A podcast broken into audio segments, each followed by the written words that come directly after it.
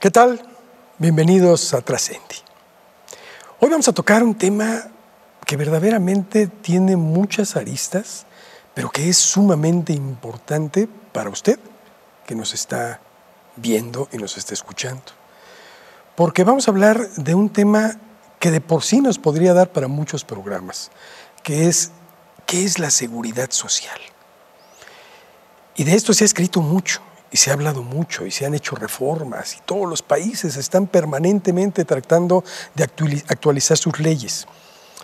Y por esto hemos decidido hablar con un hombre que ha entregado su vida. Son más de 23 años los que ha estado justamente en esta materia. Es un abogado muy, muy destacado de uno de los bufetes más importantes de México, Basham, Range y Correa y él es precisamente el abogado Santiago Villanueva Durán, a quien le doy la cordial bienvenida. Santiago, gracias por aceptar esta entrevista. Carlos, muchas gracias a ti por la oportunidad que, me das para poder este, platicar eh, el tiempo que nos alcance este, en este tema que sí es muy importante, muy trascendente, eh, con poca difusión lamentablemente, pero precisamente para eso estamos aquí para poderlo transmitir y compartir con todos ustedes. Dijiste trascendente. ¿Qué significa para ti? Y partimos de esto. ¿Qué es trascender? Trascender es dejar lo mejor tuyo en este mundo terrenal, para mí. Lo mejor de ti lo vas a dejar aquí.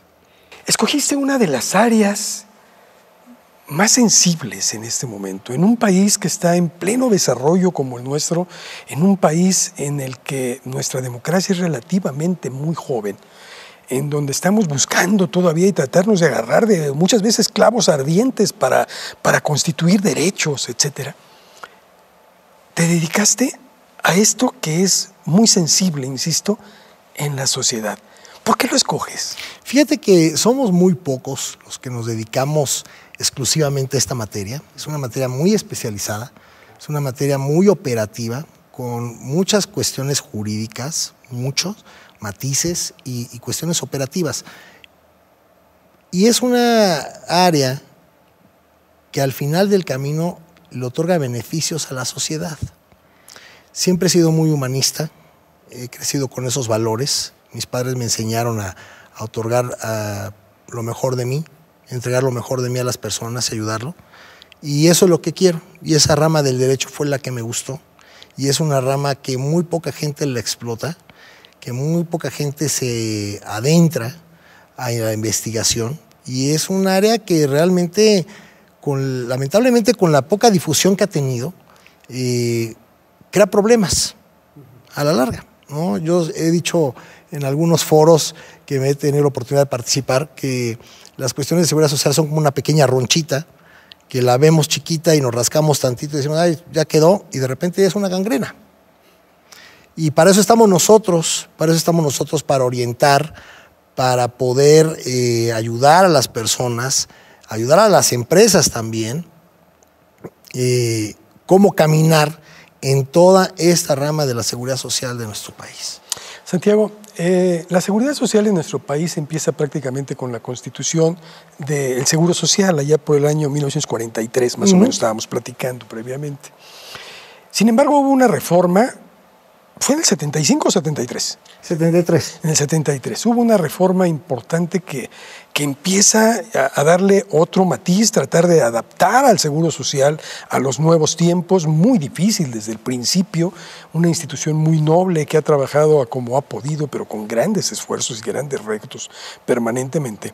Y yo leía que había un exdirector de la misma que decía que sentía que estas reformas a lo mejor pudieron haberse eh, precipitado un poco, que debió de haberse hecho un análisis mucho más profundo porque están enfrentando cuestiones que en este momento ya las estamos viviendo y que muchas veces no sabemos ni cómo actuar y tenemos que estar improvisando permanentemente. Tú como especialista en la materia, ¿cómo ves esto? Claro, mira, la primera reforma importante que se da a la ley del Seguro Social fue precisamente en 1973 eh, después de su creación en 1943, como acertadamente lo señalas, y es cuando se crean los seguros, los cinco seguros del régimen obligatorio, que son el seguro de riesgos de trabajo, el seguro de invalidez y vida, el seguro de enfermedades y maternidad, el seguro de retiro, que era la de la pensión, y el seguro de guarderías y prestaciones sociales.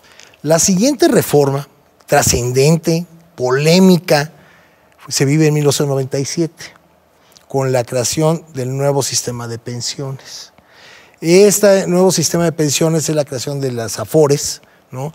Y como tú señalas, o sea, pensaban de que era, oye, hay que implementar poco a poco esta, esta reforma, eh, paulatinamente, que no sea tan, tan, tan agresiva y, su difusión que sea poco a poco, pero no podíamos en ese momento, no se podía, las condiciones del país en 1997 no lo permitían. Eh, el seguro social estaba en terapia intensiva, con riesgos fatales altos riesgos fatales. Entonces era importante implementar esta reforma en una forma inmediata. El problema fue la poca difusión que tuvo. Por el ser un tema polémico, eh, un tema que se pretendió politizar, al final no, se, no, no, no, sucedió algún problema político, ¿no? Sí polémico, hubo muchos foros, muchas pláticas, pero realmente la difusión a quien tenía que haber llegado esa información no llegó. ¿Y quiénes son? Este problema sigue. Los trabajadores, exacto. Y este problema sigue actualmente, ¿no? Porque estábamos comentando que hay muchos trabajadores que tampoco conocen lo que son sus derechos. Claro.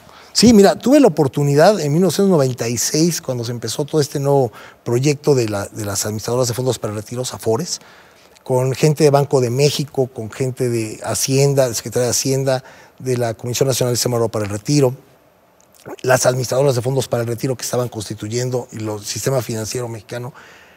Y bueno, se platicaba, ¿no? Oye, es que el esquema de inversión y los factores y la sociedad de inversión especial de fondos para el retiro. Y yo decía, oye, pero a ver, este lenguaje que manejas lo va a entender una persona que está ocho horas en línea de producción en una fábrica, que tiene primaria, que está estudiando la secundaria apenas, que hace un esfuerzo enorme por llevar el pan a su casa, lo va a entender. ¿No será más fácil dar un lenguaje más abierto, más, más, más eh, menos eh, técnico, más coloquial, más personal hacia el trabajador? Bueno, se hicieron unos panfletos, se distribuyeron, pero pasadas afuera de las fábricas y los encontrabas en el suelo. Nunca se hizo una difusión. Y ahora es lo que se vive, porque la gente que ahora ya está cotizando a partir de 1997 ya están próximos a retirarse. Ya viene la primera la primera generación de pensiones del administrador de fondos para retiro está pronta a llegar. Y ahí vienen sorpresas porque lamentablemente los recursos que vienen acumulados en esa cuenta individual son muy pocos para tener una pensión y sobrevivir. Si se retira una persona entre 60 o 65 años, vivir los próximos 30 años de su vida o próximos 20 años de su vida.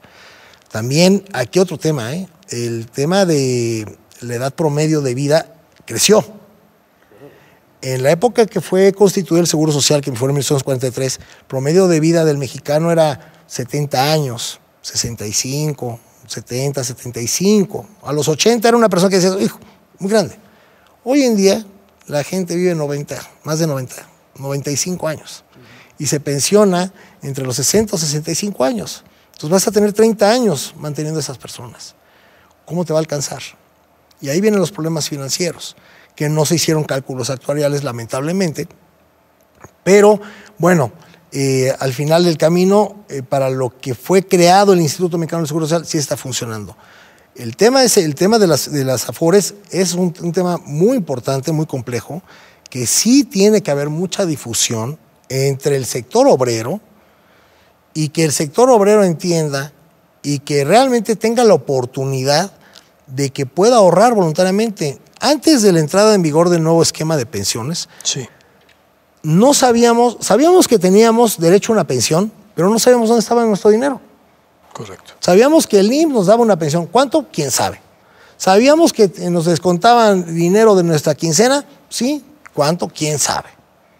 ¿Y teníamos derecho a esa pensión? Sí, aquí está lo que te toca y punto. Ah, yo no, yo no discutía y lo aceptaba porque pues así era. Con el, la creación de las AFORES ya sabemos dónde está nuestro dinero.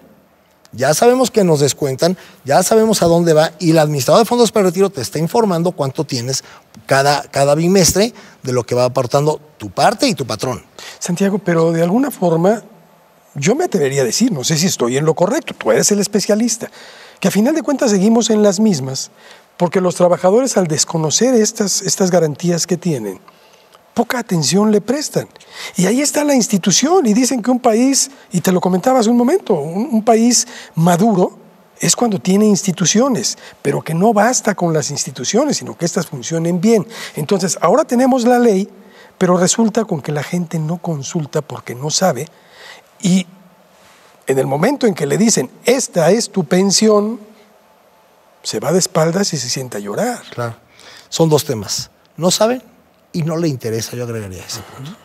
Las nuevas generaciones no les interesa la seguridad social.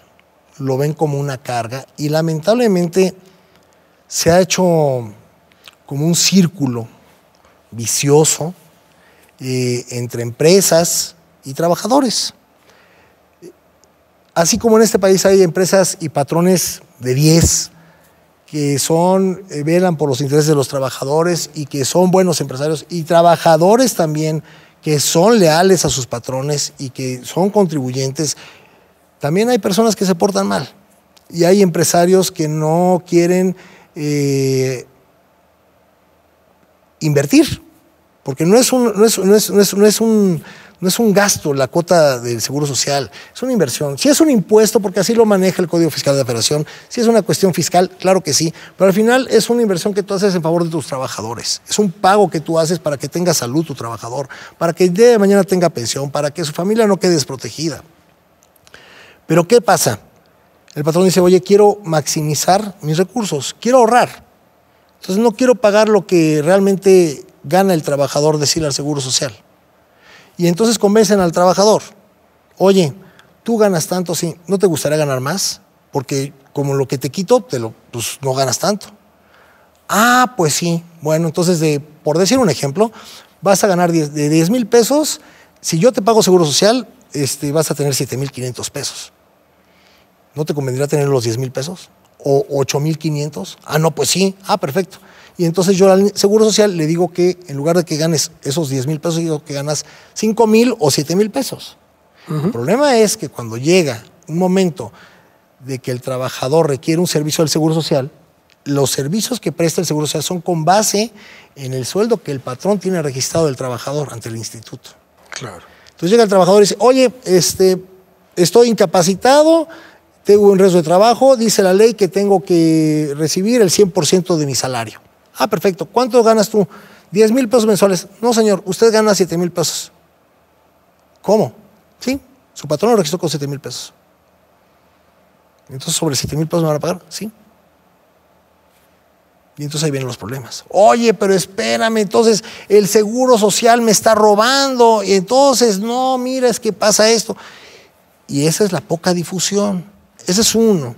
Dos, no les interesa la seguridad social a, las nuevas generaciones hoy en día. Dicen, ahorrar ahorita, ¿para qué? Pues se sienten que están en plena vida. Y está bien, digo, todos eh, somos, este, como, como decía mi padre, en paz descanse, chivo en cristalería, ¿no? Que andas corriendo para arriba y para abajo, traes una energía brutal y pues bueno, no te interesa en ese momento, pero cuando llegan ya estás en los cuarenta y tantos, cincuentas y que empiezas a tener hijos, familia y creces y la vida te da sustos, pues empiezas a decir, a ver, espérame, ¿y qué tengo ahorrado? Ok, sí tengo mis ahorros bancarios, sí, pero mis ahorros sociales para una pensión, si llego a morir, pues sí, ok, tengo este, ese dinero para mis hijos, todo, pero se llega a acabar.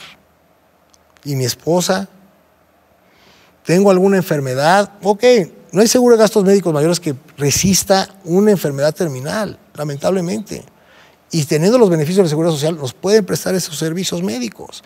Y es lo que no ven las, nuevas generaciones hoy. No ven y aparte no se, les, no, no se les difunde. Yo he sido de la idea con muchos de nuestros clientes que los asesoramos, que al momento de contratar a los trabajadores se les dé una explicación. Así como se firma un contrato de laboral, de individual de trabajo, donde vienen derechos y obligaciones del trabajador y del patrón, pues también que se le digan cuáles son los derechos y qué servicios tienen los trabajadores que se contratan por el pago de cuotas al Seguro Social. Eso debería ser una, obligación también. De que el patrón les indique a los trabajadores, oye, tienes derecho a esto, esto y esto. No que, ah, y el IMSS, te contrato y te quito impuestos, IMSS. Sí, pero ¿qué es IMSS? O sea, los impuestos yo sé que sí, son, ¿qué son los impuestos? Que van a una olla que se llama eh, eh, eh, los ingresos de la federación, que los, los, cobra el Servicio de Administración Tributaria, el SAT. Las cuotas de Seguro Social, no, tienen nombre y apellido, las cuotas de Seguro Social. Porque a todos nos dan un número de seguridad social. Claro. ¿no? Y a todos tenemos una cuenta individual de, de, de administrador de fondos para el retiro. Y todos tenemos servicios médicos y todos tenemos servicios pensionarios. Entonces, esa es una obligación que debes de tener, patrón, de difundirlo. Claro, Santiago. Hace un rato estábamos comentando de esta materia y de lo apasionante que era, porque tienes oportunidad de auxiliar a, a, estas personas que se encuentran en situaciones a veces muy difíciles. Tú me platicabas de una anécdota que me gustaría que pudieras repetir ante cámaras, en el sentido en la cual ustedes propiciaron que se hiciera jurisprudencia al respecto.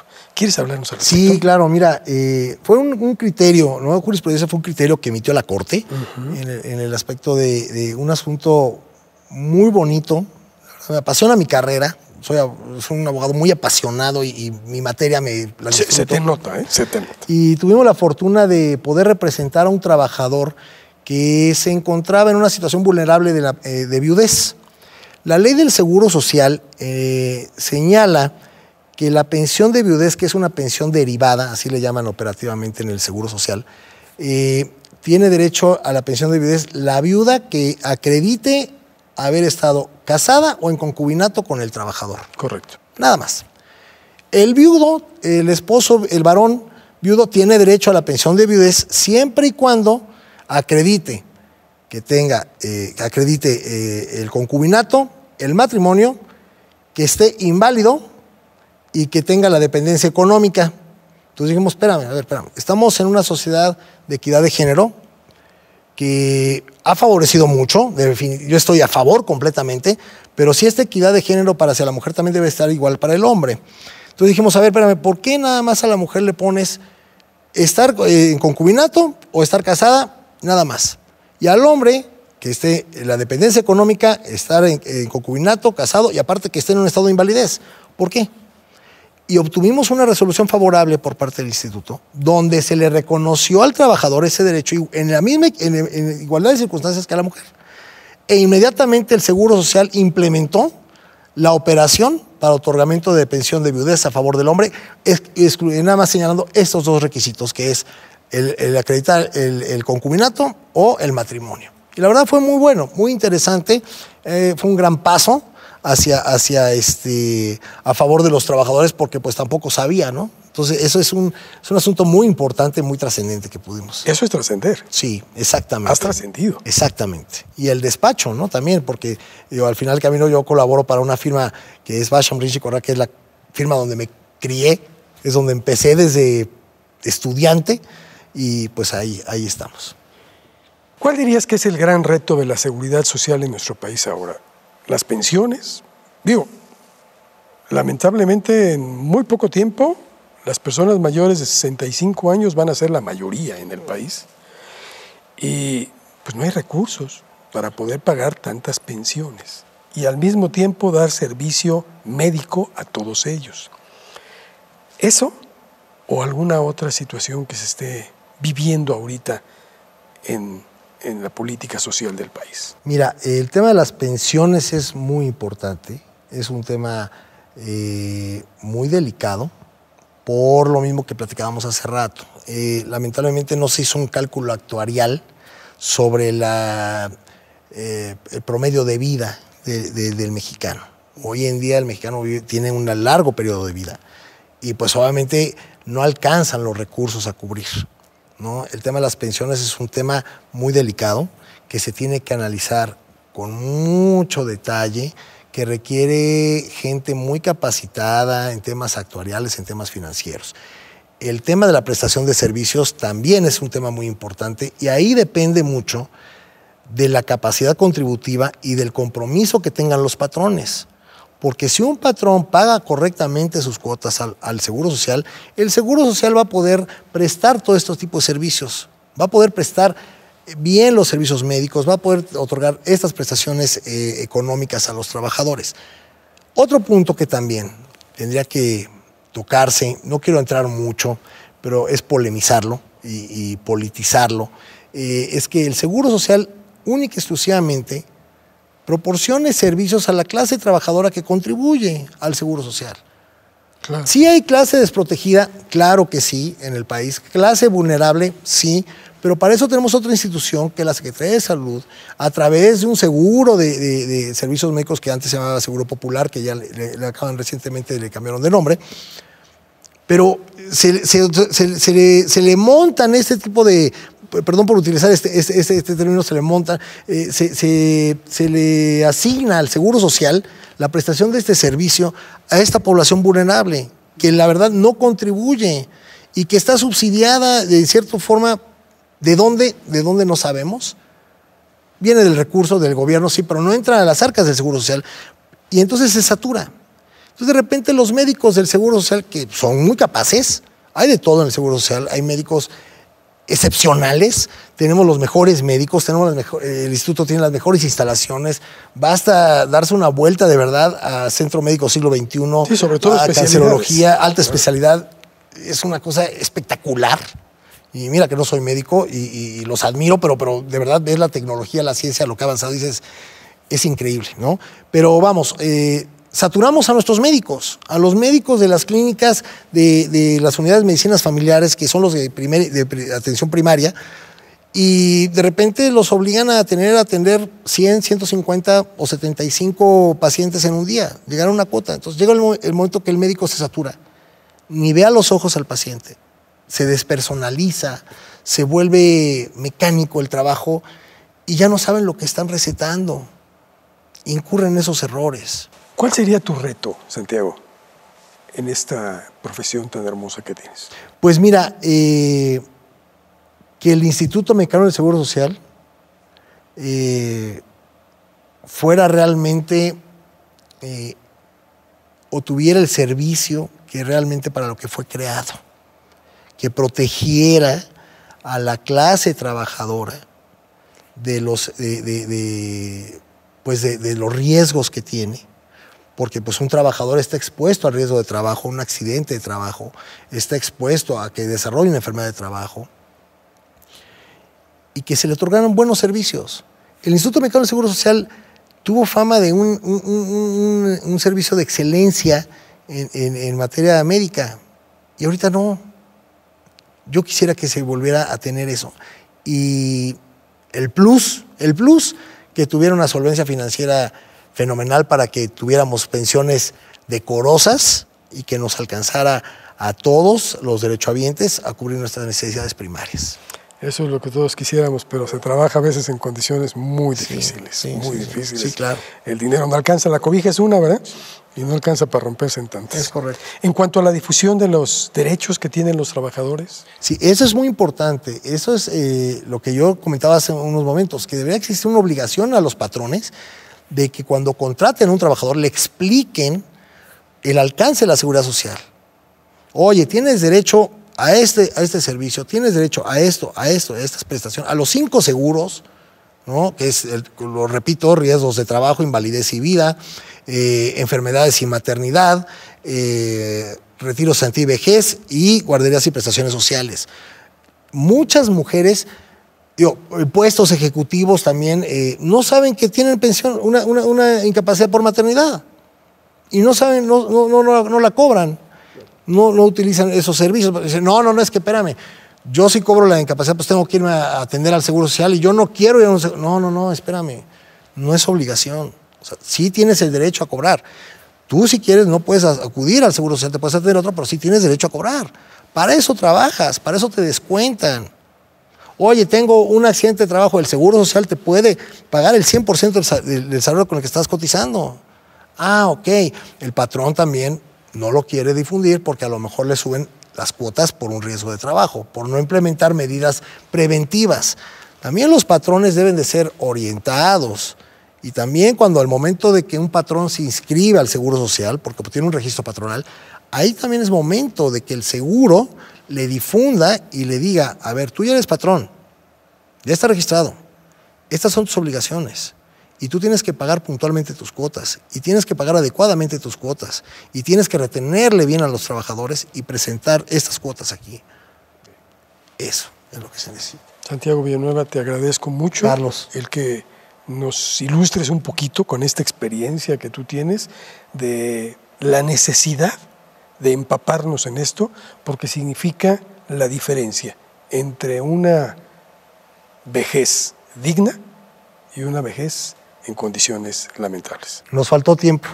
Y nos falta tiempo. Muchas gracias, Carlos. Gracias por la invitación. Al contrario, a ti. Muchas gracias. Espero que haya sido de su agrado.